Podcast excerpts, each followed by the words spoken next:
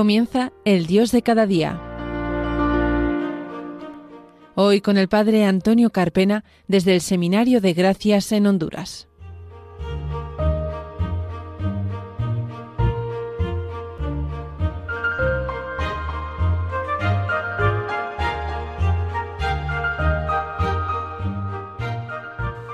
Buenos días queridos oyentes de Radio María, bienvenidos a un nuevo programa del Dios de cada día, aquí en la radio de la Virgen. Les habla el Padre Antonio Carpena López desde el Seminario Mayor Santa María de las Gracias de Honduras. Saludamos también a nuestro técnico de sonido Fran Juárez que está al otro lado de los mandos pendiente de que todo suene perfectamente. Pasada las diez y media de la mañana, una hora menos en las Islas Canarias, en este 2 de noviembre, conmemoración de todos los fieles difuntos, nos disponemos a celebrar un nuevo programa. Queridos oyentes, no se vayan, que comenzamos.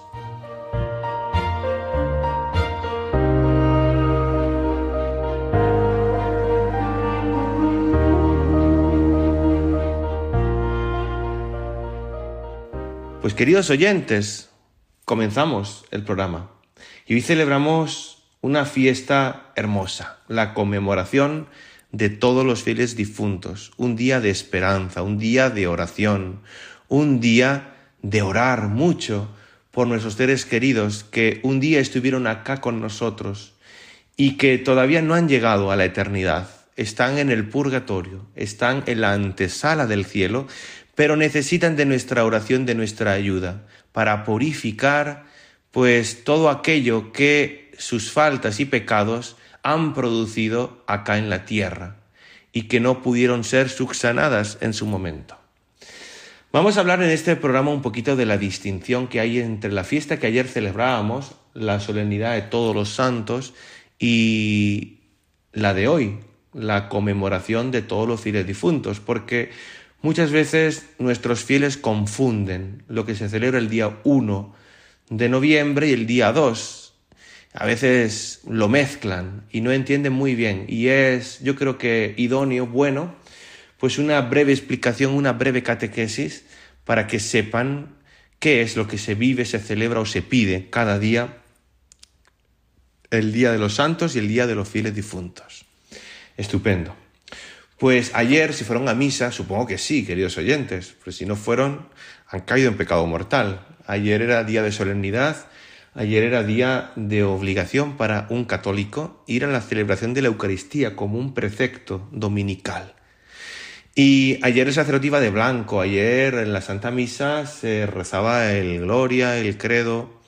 Ayer estábamos súper contentos porque ayer en una sola celebración se celebrarán todos los santos de la Iglesia, todos aquellos hermanos nuestros que han pasado por la tierra y han sabido, pues, llevar una vida honrada, una vida transparente a los ojos del Señor. Y son modelo, testimonio, ejemplo para cada uno de nosotros. Y ya gozan de la presencia del Señor en el cielo, son estímulo para cada uno de nosotros. No solamente los santos canonizados oficialmente por la Iglesia Católica, sino, como dice el Papa Francisco tantas veces en esa expresión tan bella, los santos de la puerta de al lado, aquellos santos que han llevado una vida oculta, una vida silenciosa, esas personas que han llevado una vida abnegada, entregada, pero que no se ha sabido más allá de lo que es su ambiente, su barrio, su casa. Me acuerdo de nuestros abuelos, de nuestros padres, de nuestros catequistas, tantas personas que seguramente son santas, pero la Iglesia oficialmente no los ha canonizado, pero seguramente Jesús los ha canonizado en el cielo. Y es que estos santos son el 99% de los que están en la presencia del Señor. Y ayer celebrábamos todo un escaparate de santos, santos jóvenes, adolescentes, adultos, mayores, hombres, mujeres, niños, casados, solteros, religiosos, consagrados, sacerdotes, obispos, papas. Es de verdad riquísimo ver la cantidad de santos en las distintas condiciones de vida que les ha tocado vivir y, una llamada especial a cada uno de nosotros a vivir la santidad en los quehaceres de la vida ordinaria que cada uno de nosotros vivimos. Ayer celebrábamos aquellos que ya han llegado al cielo. Aquellos que ya han llegado al cielo no necesitan que recemos por ellos, porque ya están en la presencia del Señor. Los que sí necesitan que recemos por ellos son los que todavía no han llegado al cielo, pero están en camino. Tarde o temprano llegarán, pero cuanto antes lleguen mucho mejor, porque es verdad que el purgatorio es la antesala del cielo, es el hall, la sala de espera, pero se sufre el tenerlo tan cerca y todavía no gozar de la presencia del Señor. Por eso necesitan de nuestra oración, necesitan que ofrezcamos la Santa Eucaristía, las indulgencias y tantas obras de caridad y de amor que podemos ofrecer por nuestros seres queridos, para que gocen de la presencia del Señor en el cielo. Así que no sabemos si nuestros seres queridos ya están en el cielo o están en el purgatorio. Como no lo sabemos, pues rezamos estos dos días. Un día nos alegramos, día de todos los santos ayer, y hoy, día de todos los fieles difuntos, oramos. Oramos para que lleguen a la bienaventuranza eterna, en la que un día nosotros también esperamos poder vivir junto a ellos. Y qué importante es que en el siglo XXI, en este año 2023 en el que estamos, se nos hable de estos temas, porque a veces no se habla, y hay que entrar un mea culpa porque a veces los culpables hemos sido los sacerdotes, y que no hemos hablado de los novísimos, de la escatología, de que hay un juicio, si Dios es amor, si Dios es bueno, eh, si Dios nos salva, si Dios ha sufrido la cruz, es para salvarnos. Y si Dios nos salva, es porque hay ocasión de condenarse, de ir al infierno. Que no nos engañen quien diga que no hay infierno, que no hay nada de, de eso, porque si no, estamos echando por tierra todo el mensaje de Jesús. Existe el infierno, existe el purgatorio, existe el cielo, existen los santos. Y hay algunos santos a los que Dios les, les, ha permitido poder experimentar estos estados, el cielo, el purgatorio y el infierno. Y de describirlo, me acuerdo ahora de Santa Faustina Kowalska, esta santa polaca. Nosotros somos la iglesia peregrinante que caminamos en este valle de lágrimas, como dice la salve, camino de la iglesia triunfante del cielo, pero no antes sin pasar por la iglesia purgante. Y es por los que hoy rezamos, por los que hoy pedimos, por los que hoy damos gracias a Dios y pedimos por nuestros seres queridos, en la espera también de esa segunda venida de Jesús, en ese juicio universal, porque ya cada difunto cuando ha muerto ha tenido su juicio particular. Por eso, esta fiesta de todos los fieles difuntos es antiquísima. Ya se celebraba en tiempo inmemorial, ya en el siglo II. Hay testimonios de que los cristianos rezaban y celebraban la Eucaristía por sus difuntos en las catacumbas sobre todo, cuando ser cristiano estaba penado, perseguido, en Roma.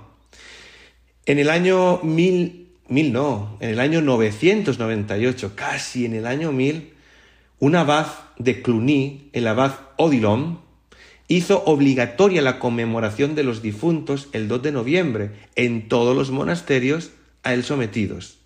Y ya en 1915 Benedicto XV, el Papa, concedió a todos los derechos a los sacerdotes para celebrar tres misas en este día, cuando normalmente un sacerdote solamente, según el derecho canónico, puede celebrar dos. Y en este día la liturgia propone varias misas, varias lecturas, todas ellas orientadas a resaltar sobre todo el misterio pascual, en este día resaltamos la victoria de Jesús sobre el pecado y la muerte, la gran noticia que ha cambiado el devenir de la historia de la salvación. Si Cristo no hubiera muerto y resucitado, dirá San Pablo, vana es nuestra fe. Y morir, queridos oyentes, no es desaparecer, sino que morir es existir de una manera nueva.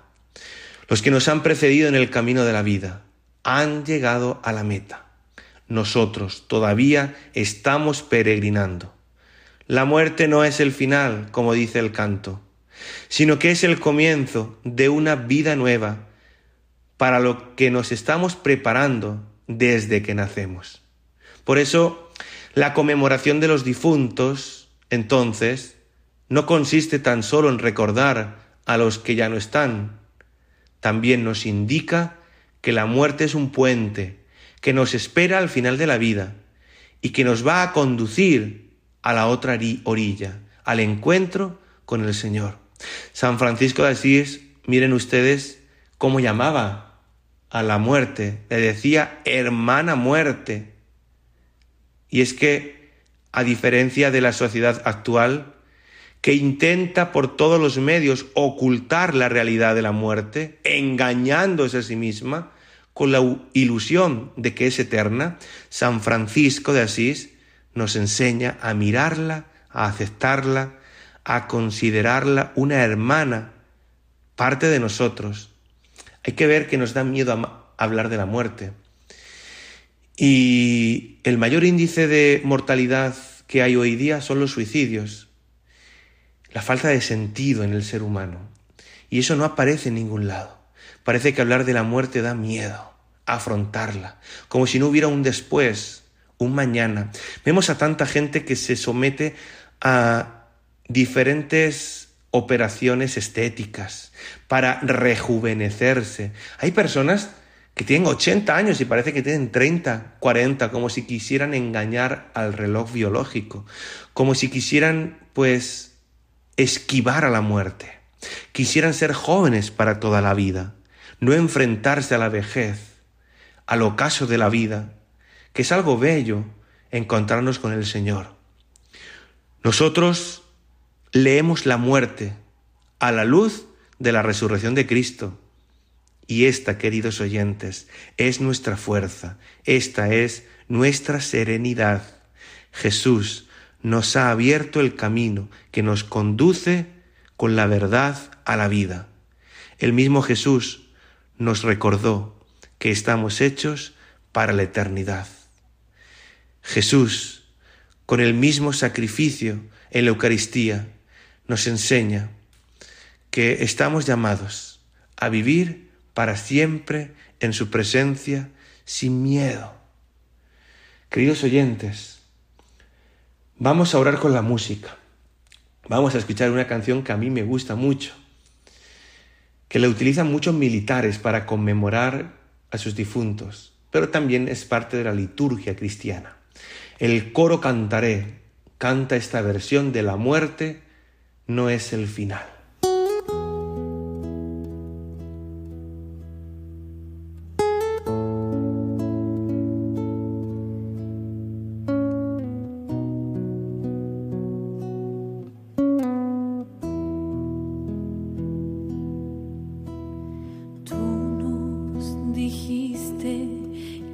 Sin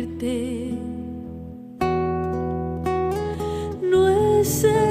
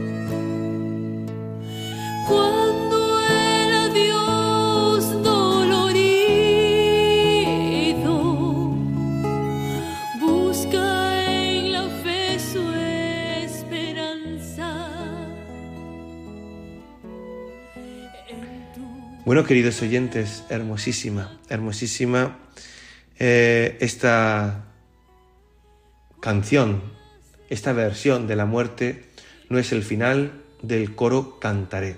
Estamos hablando de la conmemoración de todos los fieles difuntos.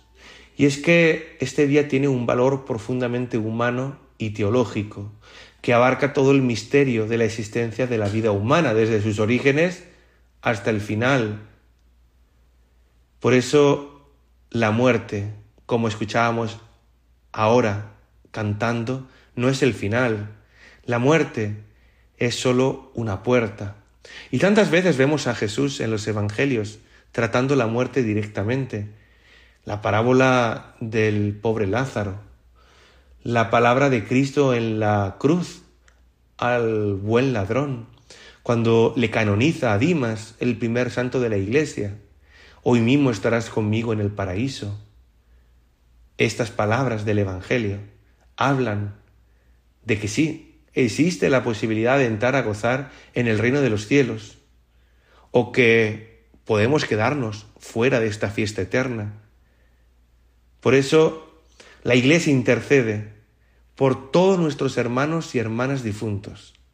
La Iglesia nos pide orar por ellos, que hagamos sufragios, limosnas, pero sobre todo que ofrezcamos el mismo sacrificio de Cristo en la Eucaristía, de modo que todos los que aún después de su muerte necesitan ser purificados de sus fragilidades humanas, puedan ser definitivamente admitidos a la visión de Dios.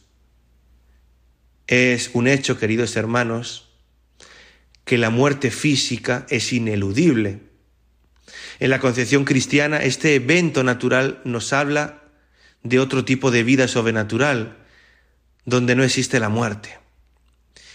Y es que la voluntad de Dios es que todos sus hijos participen en abundancia de su propia vida divina, de donde Él nos ha precedido, Él nos espera.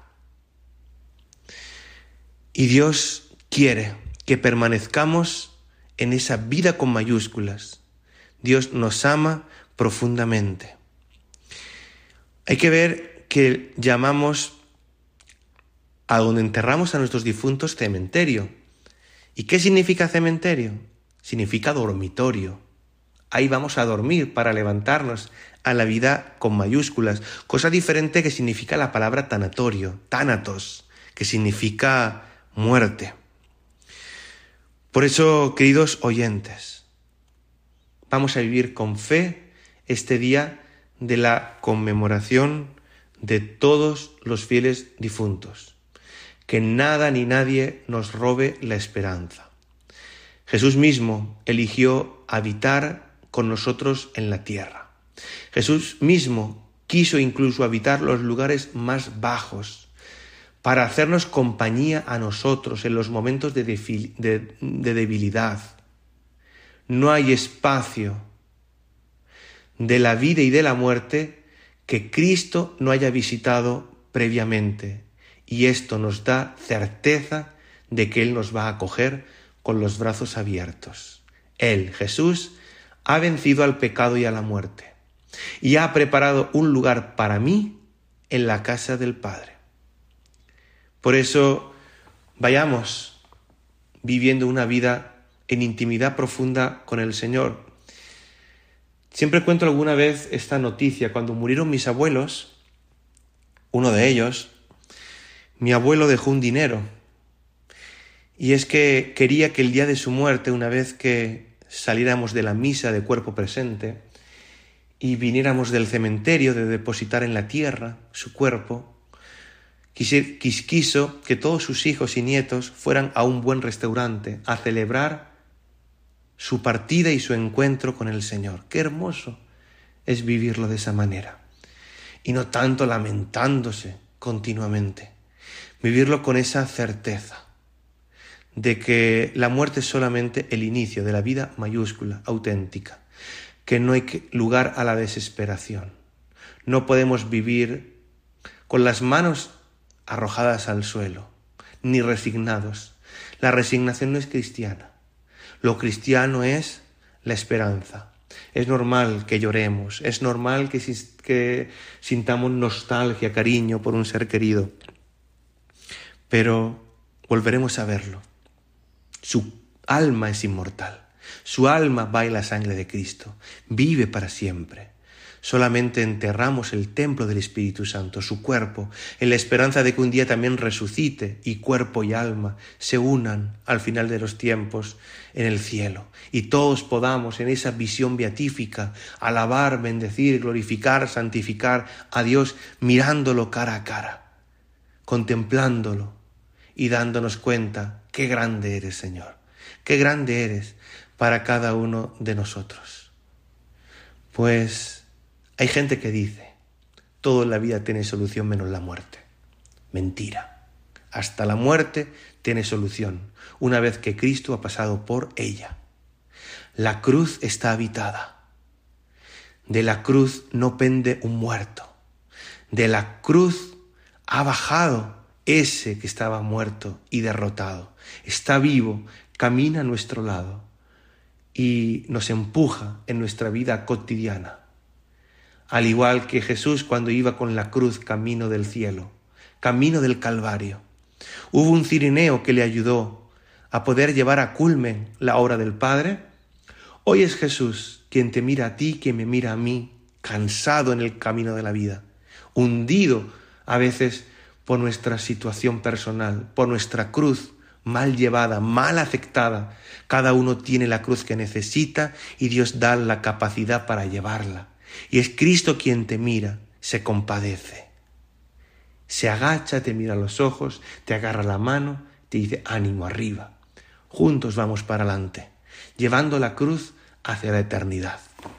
Pues, queridos hermanos, gracias por seguirnos un nuevo día en el programa El Dios de cada día. Saludamos a nuestro técnico de sonido, Fran Juárez, que ha estado al otro lado de los mandos, pendiente de que todo suene perfectamente.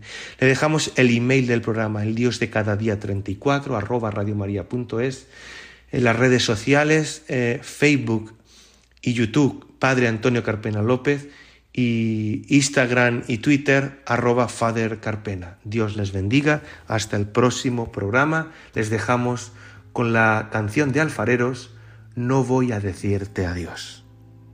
Gracias por darme tu corazón y al repartirlo en dos me tocó un pedacito. Sabes,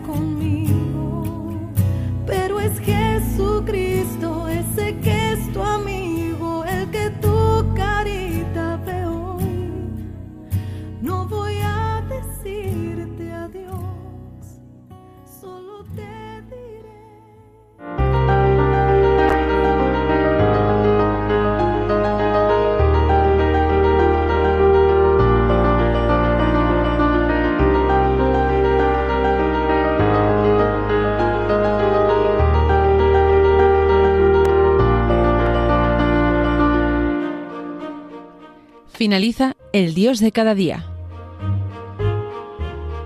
Hoy nos ha acompañado el padre Antonio Carpena desde el Seminario de Gracias en Honduras.